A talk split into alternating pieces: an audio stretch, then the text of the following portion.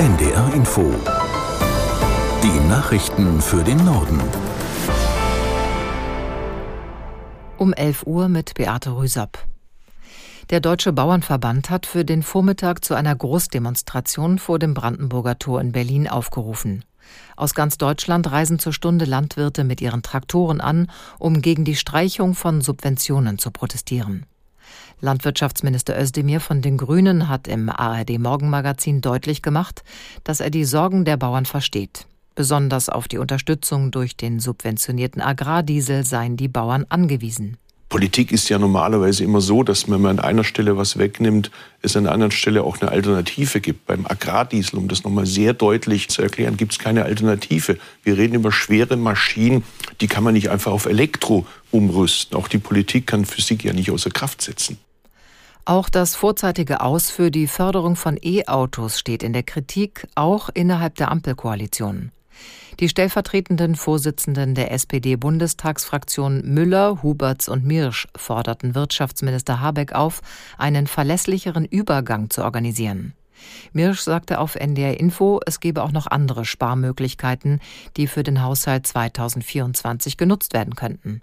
Wir haben beispielsweise auch im Fahrzeugbereich ja die Möglichkeit, dass wir zum Beispiel bei den Neuzulassungen die Fahrzeuge zum Beispiel höher besteuern, die mehr emittieren.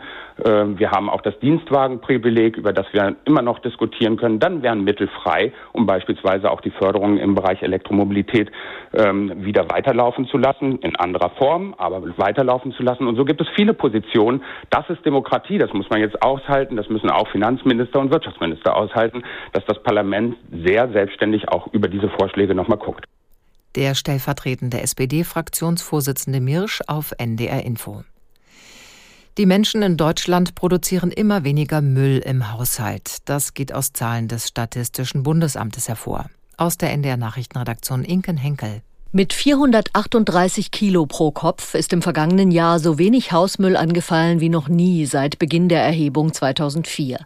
Im Vergleich zu 2021 ist die Gesamtmenge an Haushaltsmüll um gut 8 Prozent gesunken auf 37 Millionen Tonnen.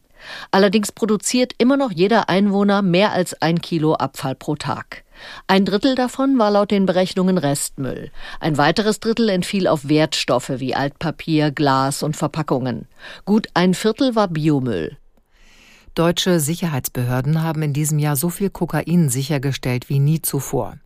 Nach NDR-Recherchen beschlagnahmten sie bislang rund 35 Tonnen des Rauschgifts und damit fast doppelt so viel wie 2022.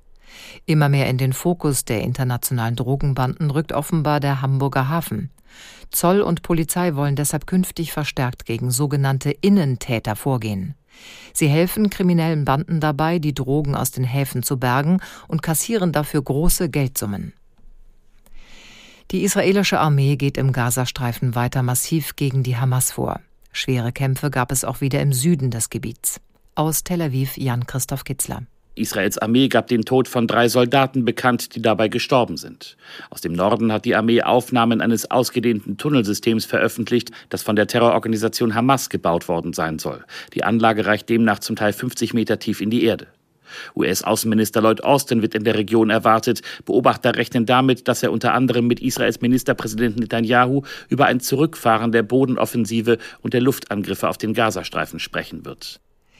In Serbien kann die Partei von Präsident Vucic weiter mit absoluter Mehrheit regieren. Bei der Parlamentswahl kam die serbische Fortschrittspartei SNS nach vorläufigen Ergebnissen von nichtstaatlichen Wahlforschern auf 46 Prozent der Stimmen und wurde damit klar stärkste Kraft. Das liberale Wahlbündnis Serben gegen Gewalt landet demnach bei knapp 25 Prozent. Die Sozialisten bei knapp 7 Prozent. Serbiens Präsident Vucic hatte das Parlament Anfang November aufgelöst und Neuwahlen ausgerufen. Das waren die Nachrichten.